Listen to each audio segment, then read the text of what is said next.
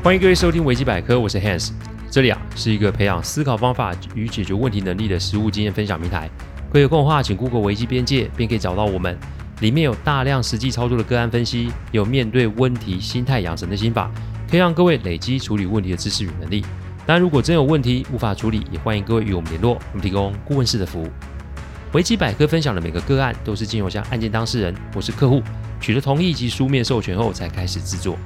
我们的每个个案都会先用文字档打好，然后进行录制，录完后交由案件当事人及客户听过，待他们觉得没有问题之后，再交由后制并上架。这是我们音频制作的程序。希望各位在分享维基百科之余，也可以向身边的人说明制作过程，好让他们可以安心。我们呐、啊，接着上星期的案例继续往下讲。有网友啊。对我们的工作很是好奇哦，其实不用太好奇啊，因为我们的工作啊就是问题的处理而已。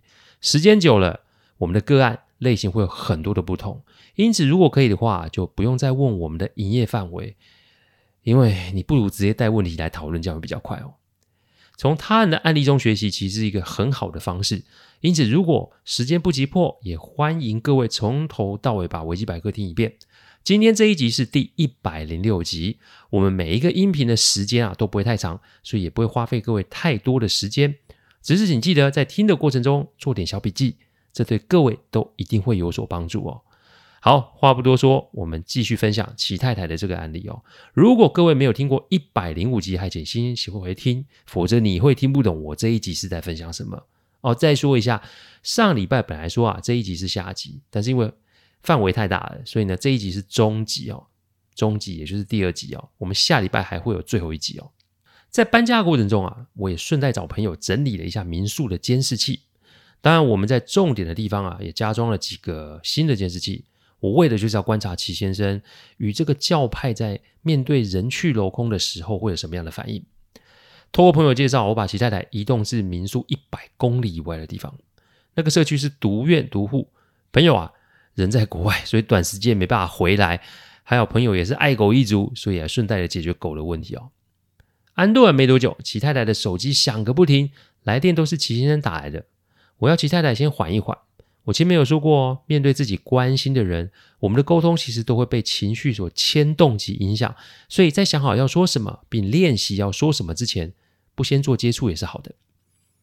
当天啊，齐先生当打了将近二十几通的电话。电话不成就开始传讯息，里面大都是问你人去哪里啦。隔天中午，我请齐太太传了封讯息报平安，然后就说自己啊需要休整一下，准备好了我们再联络。同时也跟齐先生说民宿暂停营业，而且会思考下一步的人生规划。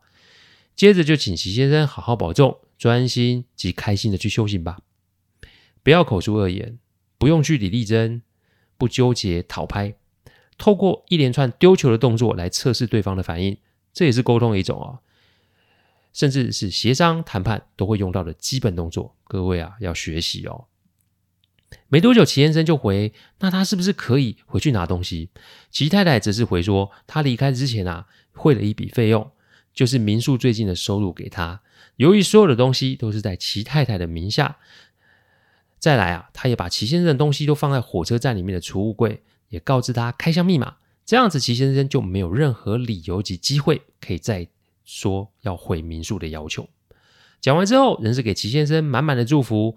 我钱也给你了，东西也帮你整理好了。我们既不是夫妻，也不是家人，产权都是我的。最后是我们也有讯息联络，所以你也没办法报警，你也告不了我。最后还而且还我还祝你修行顺利愉快呢。请问你是能拿我怎么办啊？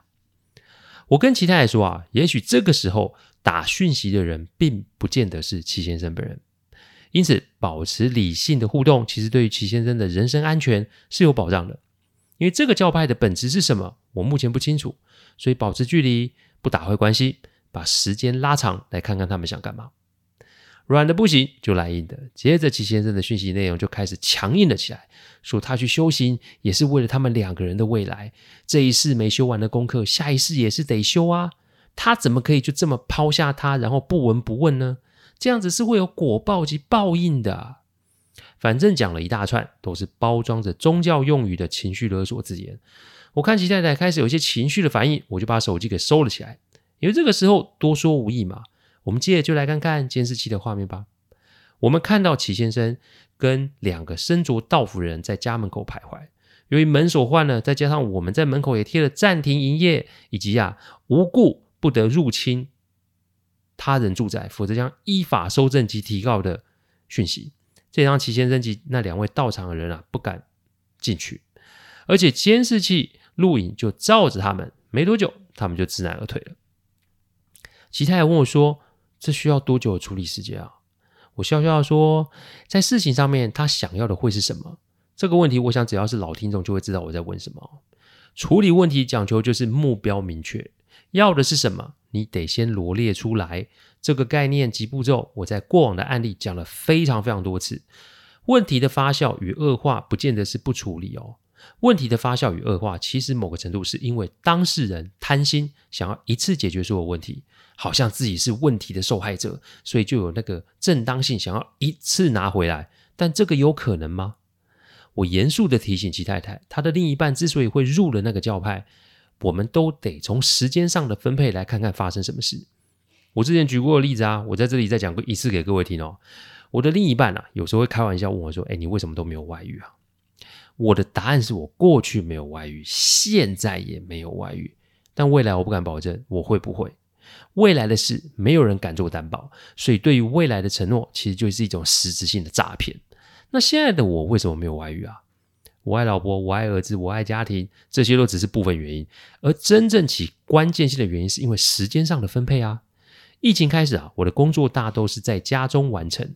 我每天早上六点起床，六点半打坐，七点开始自主重训，八点跳绳收尾，九点开始工作开会，下午一点半睡觉，下午两点开始工作，下午四点看儿子跳绳运动，下午五点到了这。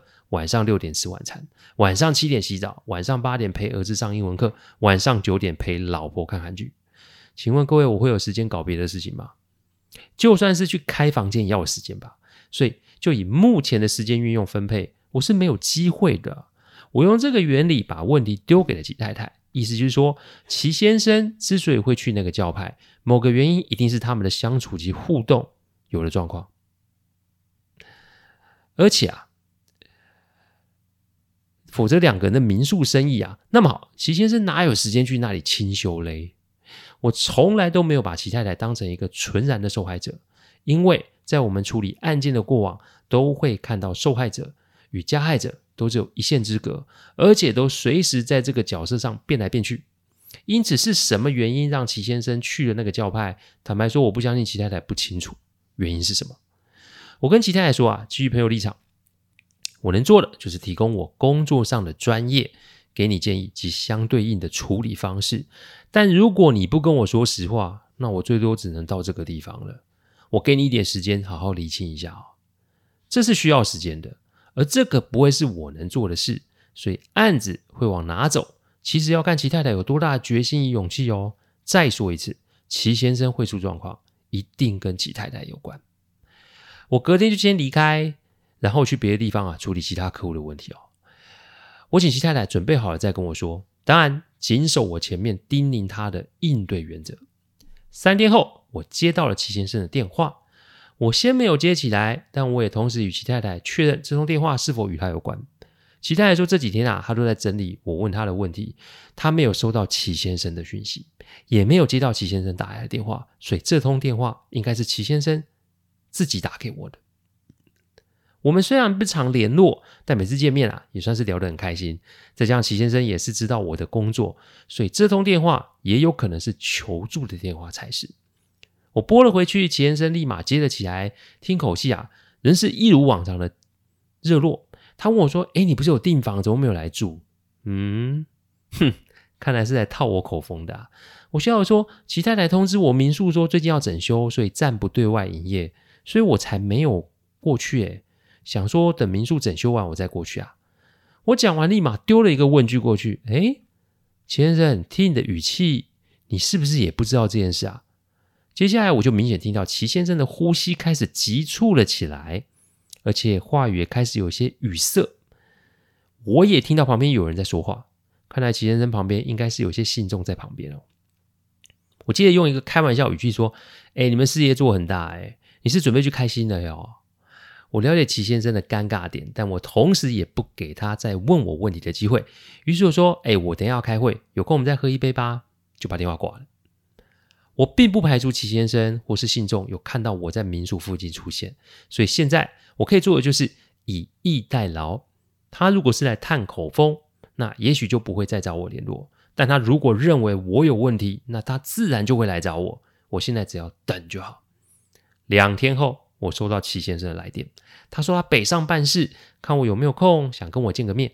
我说好啊，我就要请他吃饭。他说他想要来我的事务所看看哦。不过认识我的人都知道，我的事务所只有同仁可以进去，连多年的客户都不能知道我的事务所在哪里。我们的工作绝不可以让客户有任何的风险，所以万一地点被人知悉，那么就会有很多的潜在问题会发生。再者，我也不排除齐先生旁边会有教派的人跟着他，所以万一为了要处理这个个案而让事务所地点被人知悉，请问一下，那对我不就是有一个风险吗？而且我会处在一个极度不利的位置啊！所以我怎么可能让齐先生来呢？因此，我玩了一个小花招，我啊就先预定了一间餐厅，请齐先生到那。但那间餐厅其实我跟客户开的啦。到了之后，我临时跟齐先生说：“哎，我更改一个地点。”然后请餐厅的工作人员带他从后门离开。后门啊，有人接齐先生去别的地点。齐先生上车后，收到我的信息，我的简讯是不要再传讯息给任何人。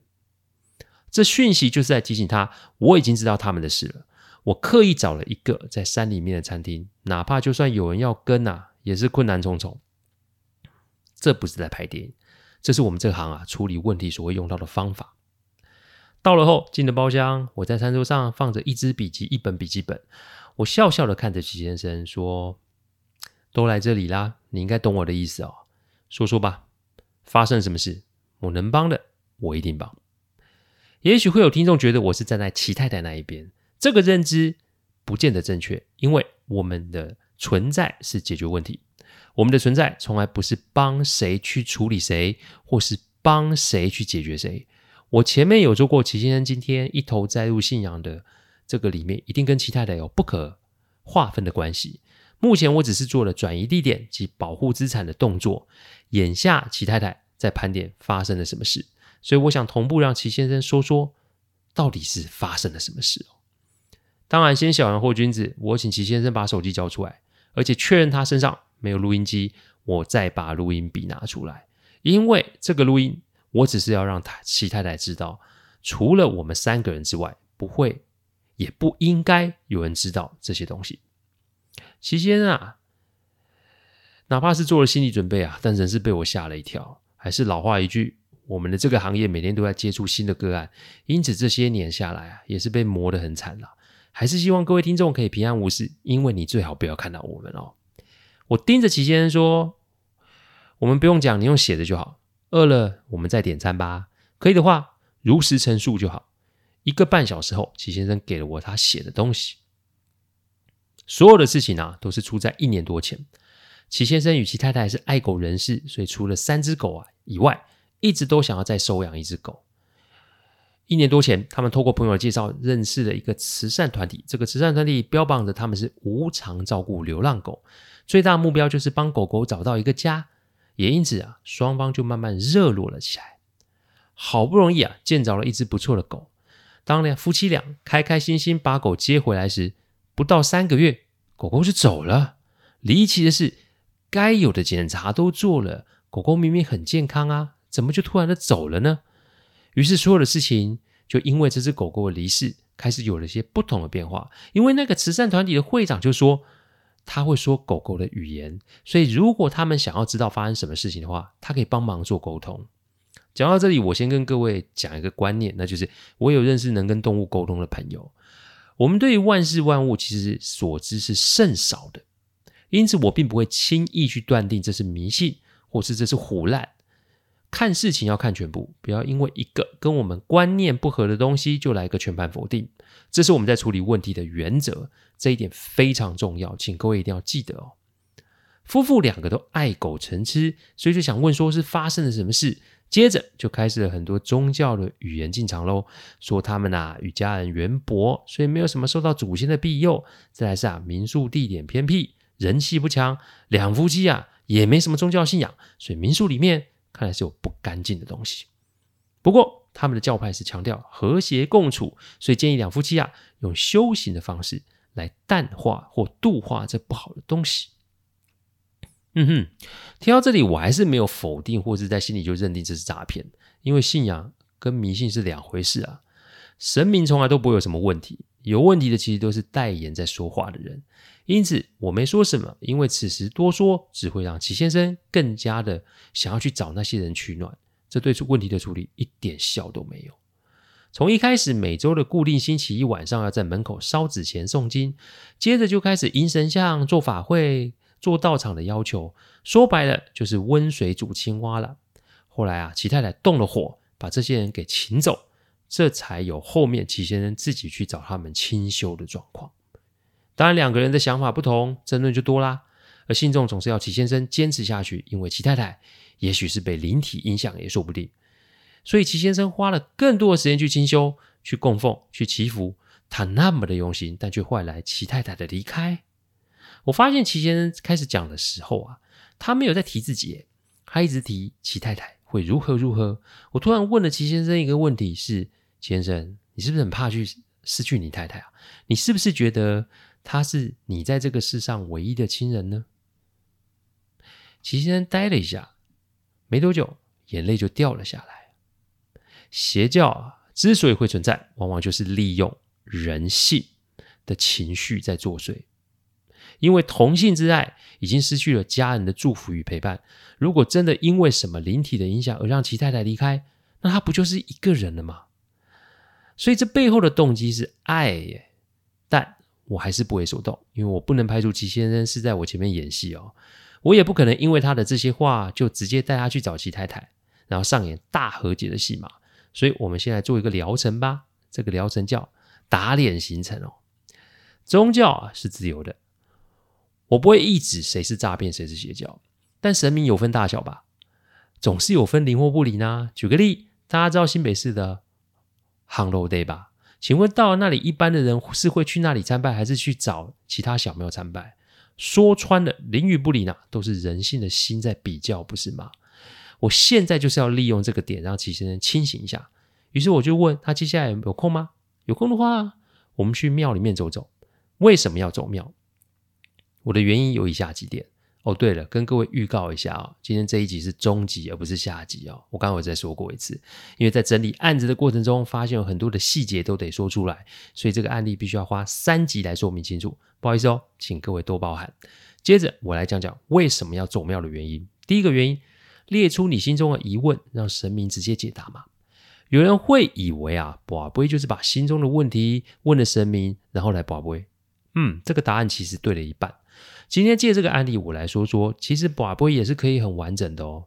提醒各位，这个是我们在处理案子的实务经验，重点在是供各位处理问题时的参考，并不是要跟各位说我们的方法是绝对正确，而别人的方法是绝对错误。这一点还请各位要清楚哦。跟神明沟通不难，但重点是你不要说谎。所以我们必须列出问题的前半段。为什么是前半段？因为问题要清楚，神明才会有答复。太多个案是因为你没问清楚，结果就一直跋杯，不是神明不给力啊，而是问的信众太糊涂啊。所以我们要花一些时间把想问的问题给列出来。但这不是我的工作，这个是齐先生必须要做的事。人之所以会有信仰，其实啊有很多的原因。对于未知的恐惧是一个普遍会有的动机，每一个人都会有恐惧的事情，我也不例外。所以，透过整理恐惧这档事，齐先生也许有办法把心静下来，好好去思考为什么夫妻现在会走到这一步。我们俩吃了一些简单的东西，接着让齐先生好好的思考。我呢，就整理一下北部的几间大庙。既然要问，我们就一次问个够啊！这个方法我也不是第一次用，各位有空的话去听听维基百科第十一集，里面就有类似的做法，还请各位有空去听哦。三个小时过去，齐先生总算是把问题给写出来了。他的问题如下：问题一，家中真的有灵体作祟吗？问题二，太太真的有性命之忧吗？问题三，我与太太真的是此生无缘吗？问题四，请问我的清修是不是一场骗局啊？问题五，我可不可以找回我的妻子与家庭？写到这里，我跟齐先生说，明天我们去庙里，不过今天晚上我们就投宿在这边吧。可以的话，我请他把手机放在我这儿，因为这个时候不宜跟他人联络，手机关机就好。要我解决问题，就得照我的方式，否则再多的建议也是浪费时间。再者，明天问完，他就可以自由去选择他自己的去路啊。我的重点在解惑，而不在控制。第二个原因，宝贝再加上抽签的签诗啊，会让状况更加明朗哦。一开始啊，齐先生啊不愿意交出他的手机，但后来他还是把手机给交给我。隔天一早六点半，我们呐、就出发去第一间大庙。我们呐、今天排了三间庙，都是名望在外的大庙哦，不用多做，是不用多说什么话，我们就是直接在神明前面跋杯就好。先说结论，五个问题，三间庙的跋杯如下：问题一，家中没灵体；问题二，其太太身体无恙啊；问题三，此生不会无缘嘛；问题四，三个圣杯；问题五，三个圣杯。问题一到问题三啊，其实很明确可以知道答案，但问题四。与问题五不然则不然，所以我们还是得求签师才可以知道答案。问题四与问题五的签师大体内容如下：问题四是修行是好的，但你不可以为了一个未经求证的假象而修行，因为那会是一场空哦。问题五，人生的结果不见得就是定数，最重要是取决于人的作为啊。我从头到尾都没讲话哦，因为神明讲了，其实已经很明确了吧。第三个原因哦，前。与后直接做比较，意识松动会胜过于说服哦。结束三间庙的行程，我们在一间餐厅里吃饭，结果已经昭然若揭了吧？剩下的其实就是当事人是否接受。我常说，我们的工作里面，我们不会用说服来作为解决问题的方式，因为说服与否其实是看不出来的。与其我们单方面用外力把我们的想法灌入对方的脑中。倒不如用一连串的实证，让对方的内心开始产生松动，甚至是既有想法的崩解，这个对解决问题才会有真正的效果。我没批评教派哦，我也没指责齐先生哦，我单纯的只是想要陪伴着他找出答案，剩下就是看他自己想要怎么做了。第四个原因，思考之后再丢一次，神明引领出做法。齐先生问我下一步该怎么做。他会说出这句话，那就代表今天三间庙的历程让他产生了一定程度的变动，这似乎也是一个好的开始。但提示是神明给的，那么明确的做法，也许也要齐先生自己开个头，然后再去找神明做确认，这才是一个合情合理的做法。这个时候我不能也不会多说什么，因为我又不是神明代言人，所以我们还是用一样的方法让齐先生整理出问题，我们明天再去庙里找答案。写的过程中啊，我发现齐先生的手机一直有来电，我相信这是信众打来的。齐先生没接，看他的表情，其实我感觉到他已经对自己的清修及教派的教义产生了质疑哦。但还是那句话，我只是陪伴，而不是评论者。对方既然想要拉他回去，如果我也用相同的做法来拉齐先生，无疑只是让他更加的痛苦。所以安静下来才是最好的应对哦。那一天晚上。我们还是投入在同一间饭店，但在柜台 check in 的时候，齐先生把手机主动交给了我。其实我看得出来，他已经做选择了。这对于解决问题哦是一个开始，但我们接下来神明会给我们什么样的启示呢？齐太太那里又会整理出什么样的内容呢？我们跟这个教派要怎么样的应对及处理呢？全部都会在下一集，也就是最后一集，呃，做说明哦。不好意思哦。本来以为这一集可以全部的分享完，但内容真的太多，所以再请各位再等下周再来收听维基百科。感谢各位聆听，听完之后如果有任何意见及问题，请上网站维基编辑留言。我每周一中午都会有新的主题分享，各位有任何想听的主题，也都可以让我们知道。再次感谢大家，我们下周再见，拜拜。